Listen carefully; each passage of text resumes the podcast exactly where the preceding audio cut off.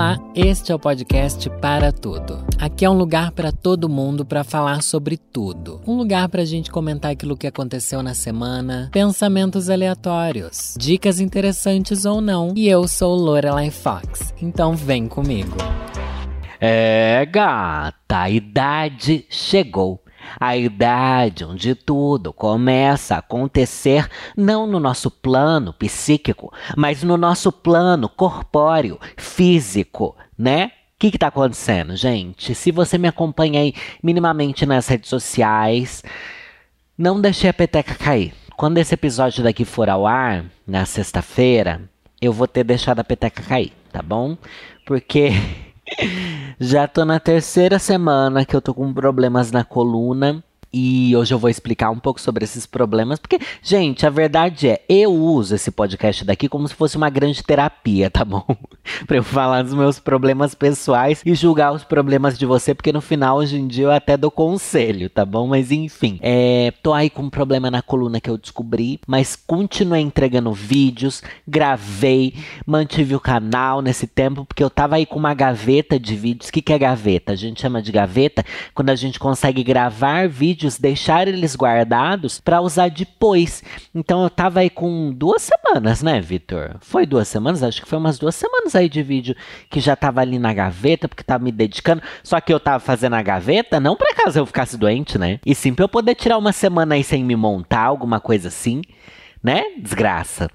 E daí, enfim, no final, acabei, em vez de eu tirar uma semana de folga, tirei uma semana debilitada, acamada. O que, que aconteceu? Fui lavar louça. Eu contei aqui ou eu contei no outro podcast, Vitor? Ou eu não contei? Gente, mas enfim, a questão é, vou recapitular porque eu fui ontem pegar o resultado do exame. A questão é que é resultado de exame, né? Enfim, fui lavar louça, dei um. Sabe quando você dá uma viradinha na coluna assim para fazer um crack? Que você tá tipo assim, ai, meio. Só vou fazer um crack? Então, fiz um crack nesse crack. Gente, fez um crack me. no que eu fiz um crack, eu quase fui pro chão. quase fui pro chão, gente, fazendo crack ali. Daí eu falei, caralho, mano, o que aconteceu? Fiquei assim, calmo. Eu fiquei calmo, fiquei calmo. Fui sentar no sofá, larguei a louça do jeito que tava. Eu não tava lavando a louça, eu tava lavando o famoso cinzeiro, que não pode ir na lava-louça né? Porque cinza você não pode pôr na lava-louça, sabiam, né? Que isso eu já explorei muito aqui no podcast. Daí, enfim, larguei ali do jeito que tava, fui sentar, beleza, o Marcos ia vir aqui em casa. Falei, ah, vou tomar um banho, né? Óbvio, você tem que, né? Tá ali cheirosinho, pro nenenzinho. Só que eu já tava bem dolorido. Beleza, fui tomar banho, daí eu fui ajeitar minha barba no banho. Daí eu tava assim numa posição olhando no espelho, que tem um espelho ali no, no box do, do banheiro mesmo, do chuveiro, que eu geralmente faço a barba ali, né? Porque preciso de água quente para fazer a barba, não tem água quente outra coisa. Enfim, gente, maiores detalhes não, né? Eu olhei no espelho e deu uma outra fisgada que eu quase caí. E eu tenho muito medo de cair em banheiro, gente. Porque esse é um grande clássico das senhoras. E eu tô encarnando esse arquétipo, né, da vovozinha.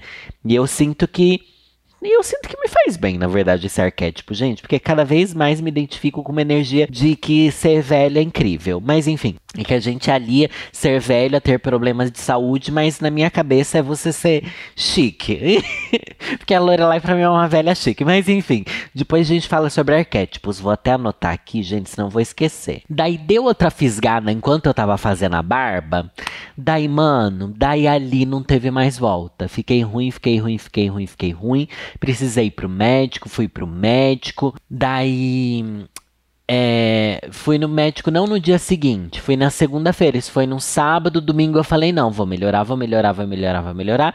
Domingo não melhorei, não conseguia dormir à noite porque Pasmem, a pior posição para dor que eu tô tendo é deitado. E não adianta você deitar de barriga para cima, não adianta você deitar de lado, de barriga para baixo, não adianta você deitar de ponta cabeça, ser deitado no avesso, ser deitado é de quatro, ser deitado de frango assado, não adianta. Dói muito estar deitado.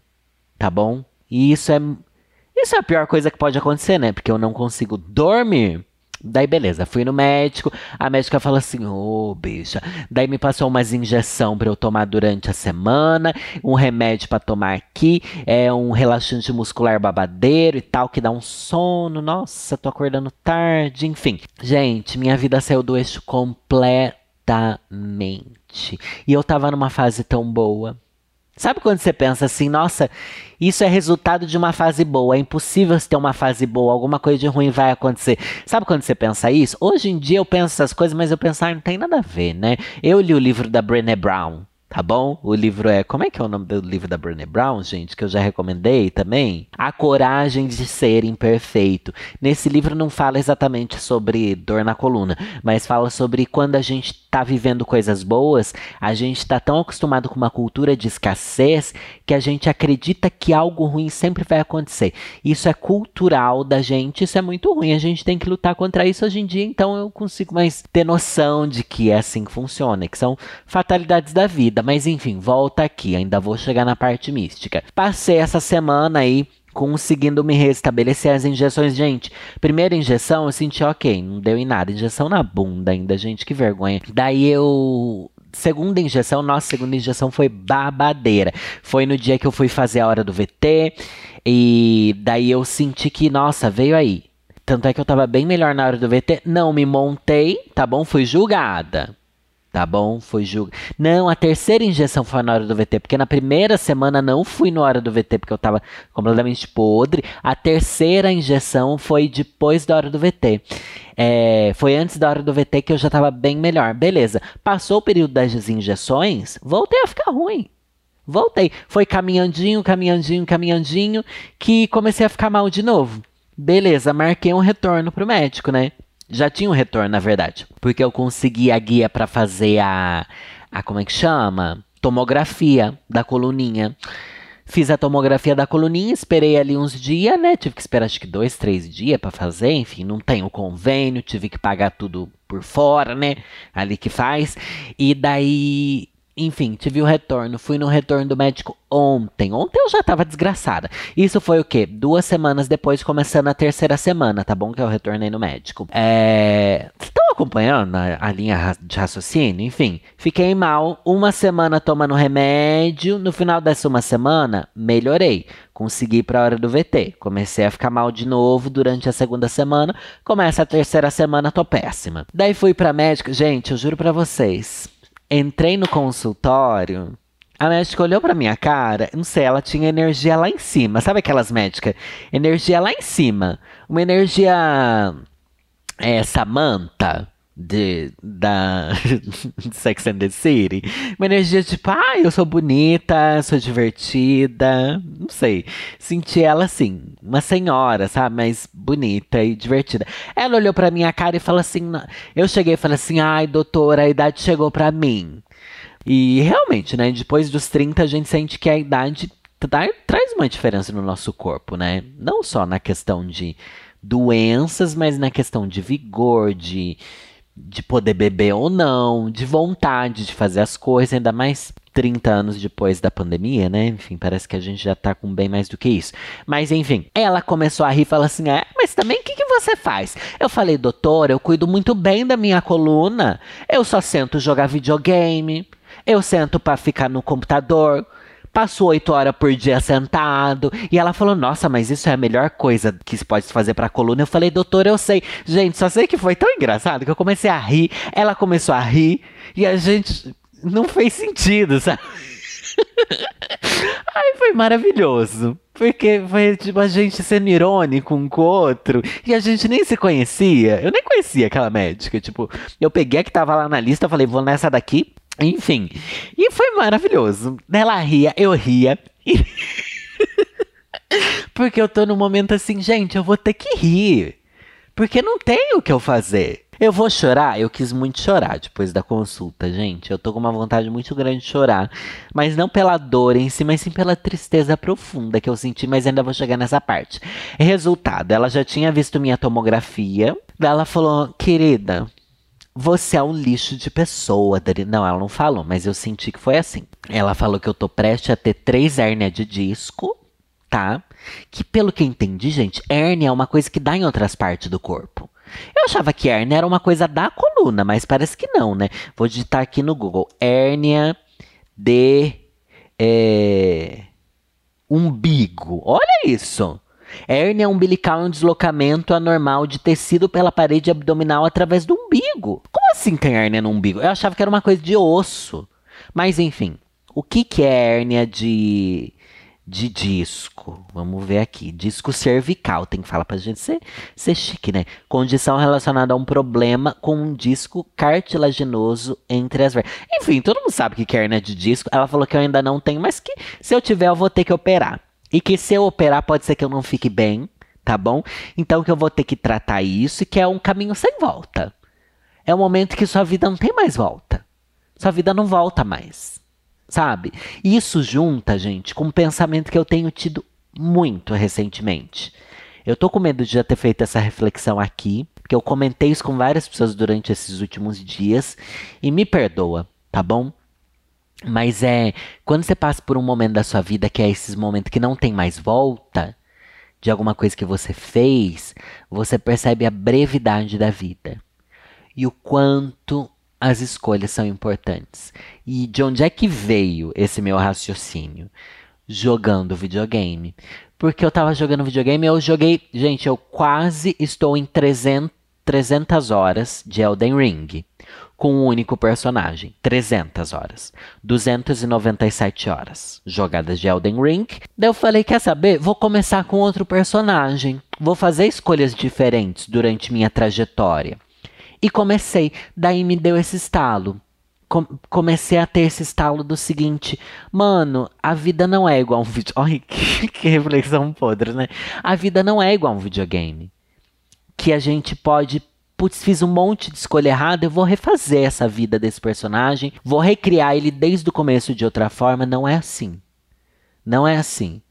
A gente pode recomeçar coisas na nossa vida, mas a vida em si não recomeça. Então, todas as escolhas que a gente fez até hoje, a gente carrega para sempre. A faculdade que eu fiz eu vou carregar para sempre. Os ex que eu tive eu vou carregar para sempre. As pessoas com as quais eu briguei eu vou carregar para sempre. O que eu comi na minha vida inteira eu vou carregar para sempre. Nada se desfaz. Nada se desapega, nada se apaga daquilo que existiu. A gente pode tentar esquecer, a gente pode superar mas o fato de existir uma superação já é uma marca daquilo que aconteceu. Ah, eu superei um relacionamento que eu tive. Não quer dizer que ele não existiu. Quer dizer que ele existiu e a partir dele existe uma superação e a partir dessa superação existe um resultado de quem você é hoje. Todas as escolhas que eu fiz de sedentarismo, de é, estilo de vida, de jogar 300 horas de videogame durante o último ano, pós-pandêmico ou semi-pandêmico, né? Me trouxe para esse lugar que eu tô hoje. E não dá para eu reiniciar. Não dá para eu pensar, putz, Danilo aí de 2020, março de 2020, Danilo, foca em não largar da sua saúde só porque você vai surtar durante a pandemia. Tudo bem que não dá nem para eu me cobrar a respeito disso, mas também não dá para eu ter esse restart da vida. Isso me pegou nos últimos dias, mas me pegou de um lugar muito pesado de, de aterramento, de pé no chão. Isso também é um pensamento que me vem a partir das pessoas que, enfim, eu falei muito sobre a morte da Neide, que era minha psicóloga, falei sobre o falecimento da minha avó, eu quase não falei aqui, porque é algo que eu ainda estou muito processando. Mas isso tudo também me trouxe essa coisa de que não tem volta de que não tem volta às suas relações que você inicia, que você termina, é, as pessoas com as quais você foi próxima ou não, nada tem volta. E olhar para a vida entender que o peso da idade não é o peso da saúde indo embora, e sim o peso da gente encarar de frente as nossas escolhas, tem sido a coisa que mais me coloca o pé no chão que eu já vivi, sabe? Eu acho que os últimos anos têm sido muito transformadores para mim nesse sentido, de colocar o pé no chão e pensar: a vida é isso aqui. O que que eu tô fazendo com isso? E a partir disso também, que é uma coisa que eu acho que eu espero que eu faça, e é um conselho que eu dou para as pessoas, é filtrar de uma vez por todas o tempo que a gente perde com as coisas inúteis e com as coisas ruins. Algumas são mais difíceis, outras são mais fáceis, mas eu volto naquilo que eu digo sempre. Não perca tempo com coisas ruins. Pessoas ruins, principalmente. Com esse relacionamento ruim que você está vivendo. É difícil, é difícil, mas mais difícil é quando você olhar para sua vida e ver que não tem volta, gente. Mas eu entendo também que é muito difícil largar tudo e blá blá blá, mas precisa alguém sempre vir e mostrar isso pra gente. Embora eu ache, acredite, que os conselhos não importam, mas que a gente só passa por essas coisas quando a gente vive, né? Que a gente só toma atitude mesmo quando a vida dá esse tapa na cara da gente, não quando a gente ouve num podcast de uma gay louca, mas quando passar alguma coisa assim na sua vida, você vai lembrar do podcast da gay louca que te deu esse conselho e vai pensar, putz, será que é esse momento que a vovozinha Lorelai Fox estava falando que a vida não tem volta. As escolhas que a gente faz daquilo que a gente se apega ou desapega, a gente leva pelo resto da nossa vida. E não tem volta no sentido de que, mano, a gente pode morrer muito em breve. E ai, eu tenho exemplos pessoais de pessoas que acreditam que a vida não tem volta, mas tem uma próxima vida, sabe? Mano, a gente não sabe se tem uma próxima vida, sabe? E se tiver também, o que, que você vai levar, né? Que a maioria das pessoas que acreditam numa próxima vida acreditam que a gente é um caminho em desenvolvimento, né? E que a gente leva para a próxima lições que a gente aprendeu ou não agora. Você vai gerar mais karma para sua outra vida, bicha? Porque minha mãe também tá nessa de achar que eu tô aqui sofrendo um karma, né? Deu tá mal assim. E não que eu tô velha. Mas, enfim. É... Vou ter que fazer constelação familiar, gente. Vou fazer constelação familiar, senão minha mãe não vai me dar paz. Ai, Deus do céu, socorro.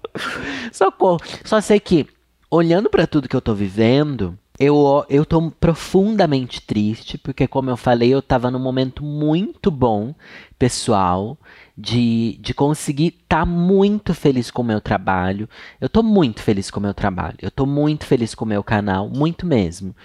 Como eu não lembro de ter me sentido assim há, há anos, sabe? Principalmente por causa dos anos de pandemia que a gente teve, né? Tô muito feliz porque eu tô conseguindo fazer as escolhas certas, tô conseguindo filtrar os trabalhos que eu quero fazer ou não, de fato. Consegui fazer o meu apoia-se, que tem me dado muita segurança poder dizer não para um monte de job que aparece, coisas que eu sinto que não tenho mais saúde para fazer e que eu fazia enquanto eu poderia estar tá dedicando. Ah, eu tô aqui me expondo talvez no nível a mais que eu deveria, mas um dos pontos para eu criar o meu apoiadores é eu pensar que o qual é o meu trabalho que realmente me faria muito feliz e que pode me trazer rendimento financeiro para eu conseguir começar a falar não para trabalhos que às vezes me sugam muito e que às vezes podem me trazer mais rendimento financeiro ainda, mas que eu sei que eu já não consigo mais dar conta, sabe? É eu criar o apoiadores vem muito desse lugar e eu tá conseguindo negar as coisas que eu nego hoje em dia não vem do lugar tipo, ai meu Deus, estou podendo. E sim, eu já sei o que eu não consigo mais, entendeu?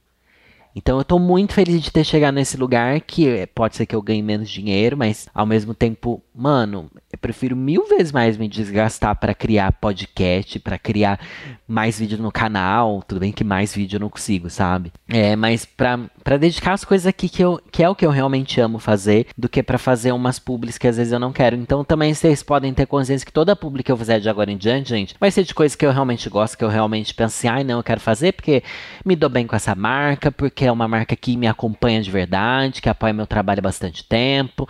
Não vou pegar qualquer coisa para fazer, não. E, e, vamos lidar com as consequências. Enfim, eu tô muito feliz de estar nesse lugar, voltando aqui a ter esse foco no assunto. E tô muito feliz também porque na minha vida pessoal eu tô conseguindo caminhar coisas e projetos que eu tinha para esse ano. Tô muito feliz com o meu relacionamento também, porque, enfim, agora mais do que nunca, gente, o Marcos veio aqui cuidar de mim igual uma criança porque eu não consigo fazer nada, né? Enfim, não sei o que eu faria sem o meu namorado atualmente. E tenho pensado muito sobre isso também, né? Sobre o quanto a gente precisa valorizar as pessoas que estão com a gente voluntariamente, né? Nesses momentos, enfim.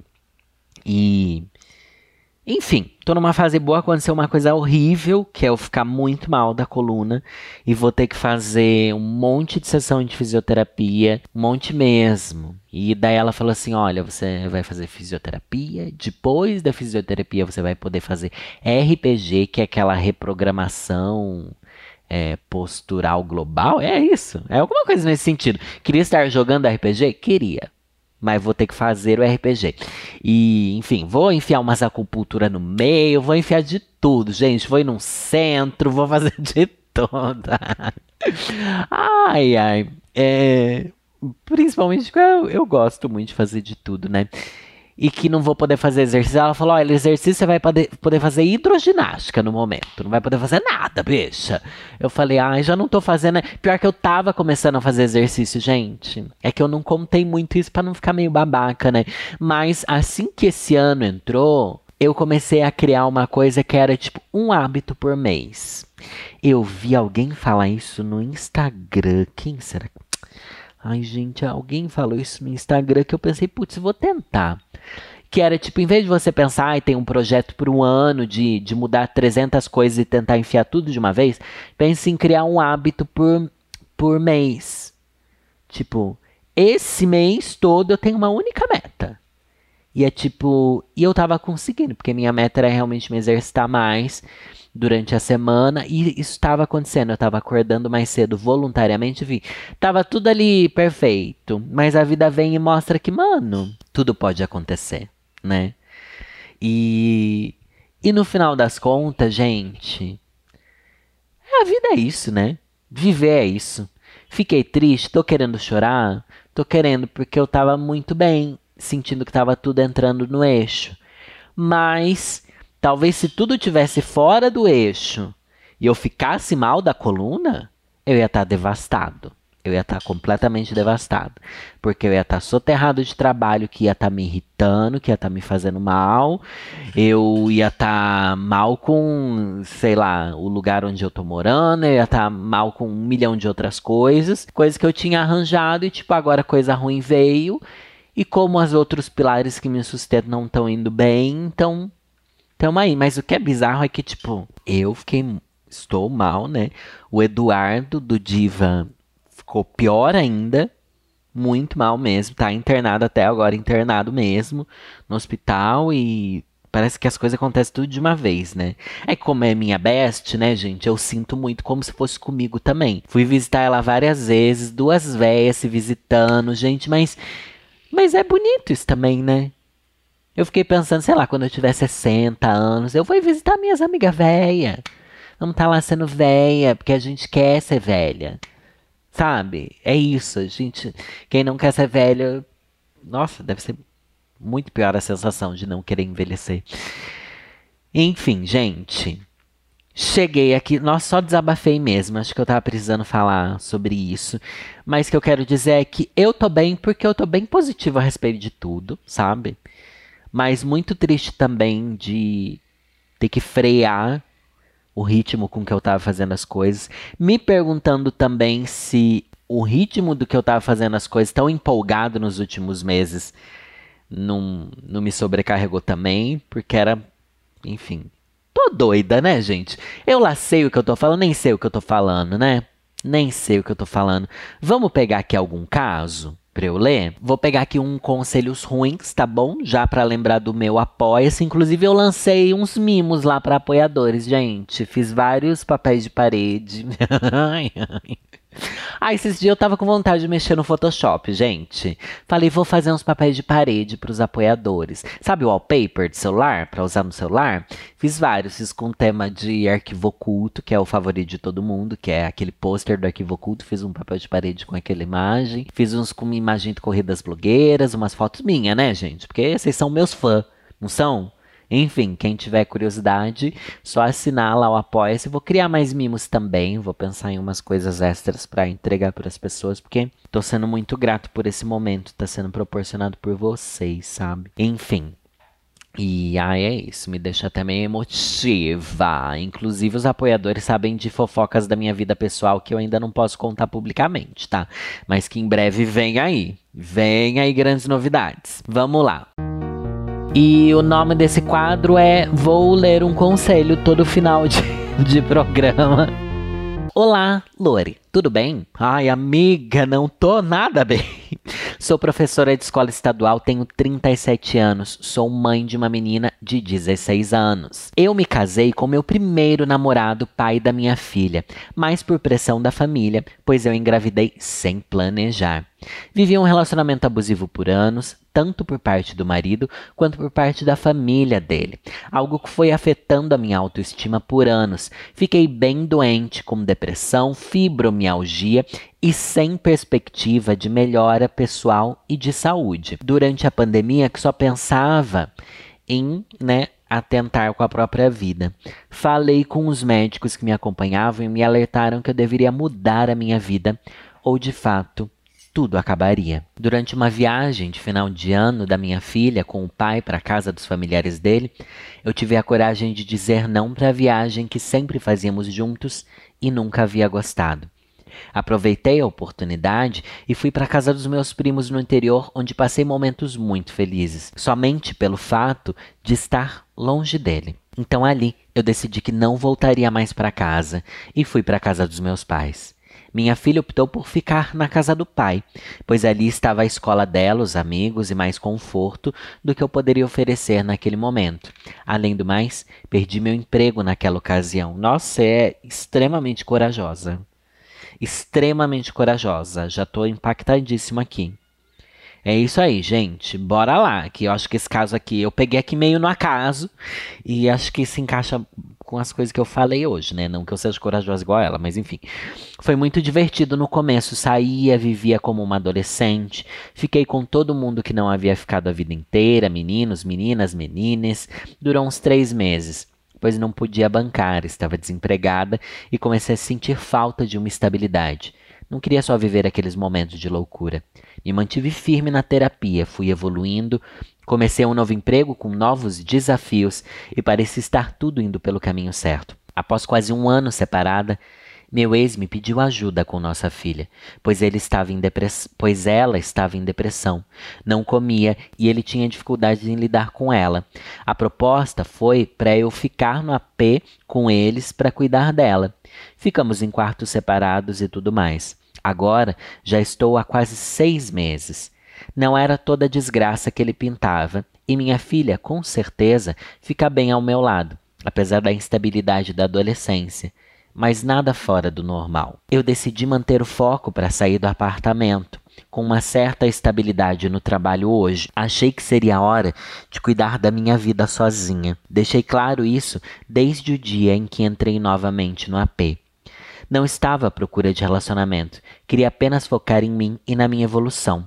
Aparentemente, meu ex estava de acordo. Mas recentemente, numa ida ao psiquiatra com nossa filha, ela me relatou que ele, na consulta, diz estar casado ainda e que no ano passado demos apenas um tempo. Acho que ele só vai acreditar de fato quando eu estiver no meu canto. Porém, ainda não é hora de deixar minha filha sozinha com ele e ainda não tenho condições de achar um lugar que seja próximo para que minha filha fique comigo, pois a região onde eles moram é cara e ele paga a escola dela na mesma região. Para mim é muito claro que eu não quero mais nada com ele, e já falei isso algumas vezes durante mais de um ano que se passou, mas ele acredita que está tudo bem e normal. Apesar de me planejar não me apaixonar e nem me envolver com ninguém até acertar minha vida, na escola onde trabalho, olhei para um pro... é, gata, olhei para um professor desde o ano passado e achei ele muito atraente mesmo sem o conhecer. Comecei a segui-lo no Instagram para ver se sabia algo mais, mas não muita coisa sobre a vida pessoal dele. Deixei para lá, pois trabalhávamos em horários diferentes e queria manter o foco. No início desse ano, descobri que estávamos no mesmo horário e num dia chuvoso ele me ofereceu uma carona. Fiquei super tímida, mas ele foi muito gentil e atencioso. Então fui aproveitando a atenção. Naquela semana foram três caronas e o suficiente para que na terceira carona eu percebesse que ele me olhava diferente. Ai, amiga, veio aí, né? E ainda me convidou para beber algo qualquer dia. Ali já não tinha dúvidas que ele também tinha interesse em mim. Comecei a trocar mensagens e no final falei que estava flertando e ele me disse que também estava. Combinamos um beijo na próxima carona, estava bem empolgada, mas antes mesmo de entrar no carro, ele me disse que tinha alguém gata. Isso me diz, ai, gente, como é insuportável, né? Quando você acha que vem aí, não vem. Mesmo assim, nos beijamos, porque afinal você não tá morta, né, gata?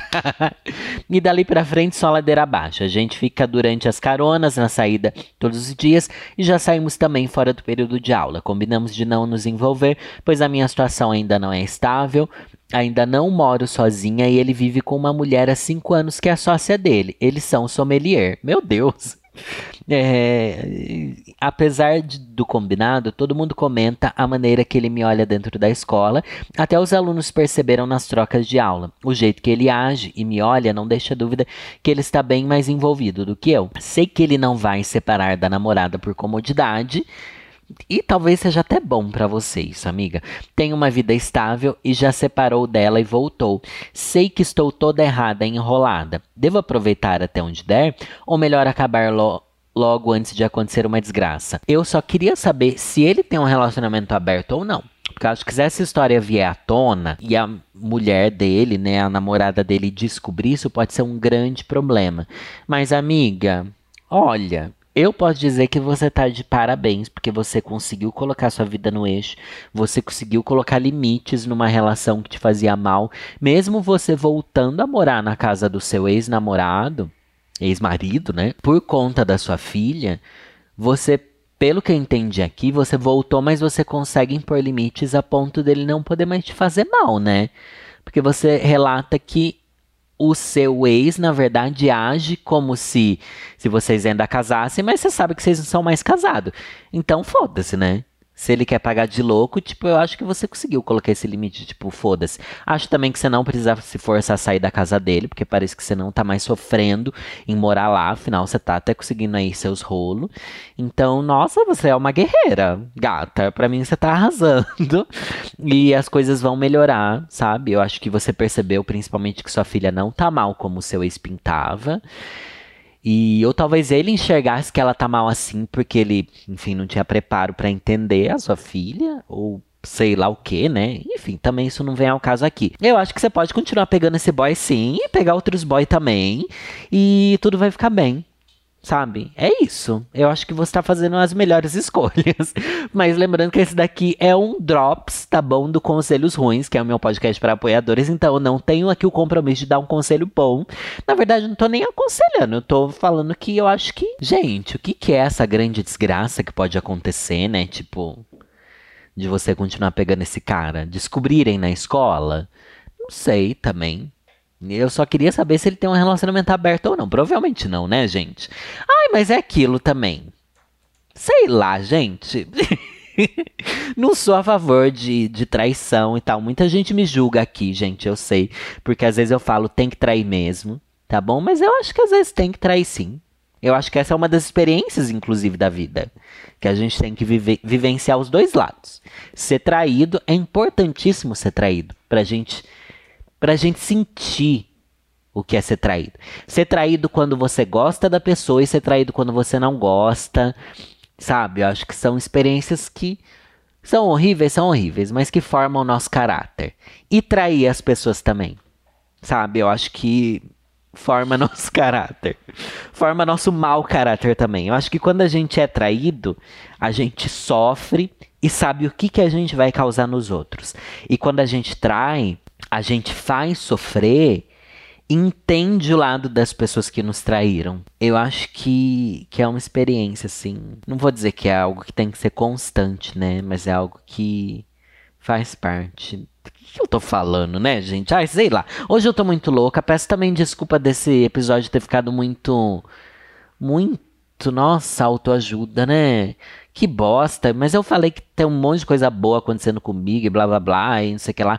Mas muita gente também reclama que eu reclamo muito. Muita gente não, né? Esses dias eu li um comentário aí na internet me pegou porque eu tava reclamando de alguma coisa no Twitter. Gente, no Twitter. E daí mas não era nem reclamando, era fazendo uma reflexão. Era uma reflexão exatamente sobre isso que eu falei aqui. Eu postei alguma coisa assim, nossa, de repente a gente morre e vê que não fez nada na vida, alguma coisa nesse sentido. Daí a bicha assim, ai Lorelai, você conquistando todos os seus sonhos e reclamando assim. Eu fiquei assim, ué, como é que essa pessoa acha que ela sabe de todos os meus sonhos? Né? Eu fiquei assim, eu até parei para pensar, nem eu sei quais são todos os meus sonhos. Inclusive falei recentemente ou em algum lugar dos 500 milhões de conteúdo que eu produzo sobre que eu tinha deixado de ter sonhos e sim só vivido para garantir que eu estava fazendo coisas para me prevenir de catástrofes, né? Daí me pegou muito esse comentário do tipo, gente, será que eu tô só reclamando, mas ao mesmo tempo Talvez eu esteja, mas eu acho que é importante reconhecer coisas incríveis e momentos legais. Enfim, sei lá, gente, que eu tô falando, Vitor. Desculpa aí, gente. É nessa que eu vou, tá bom? Tchau.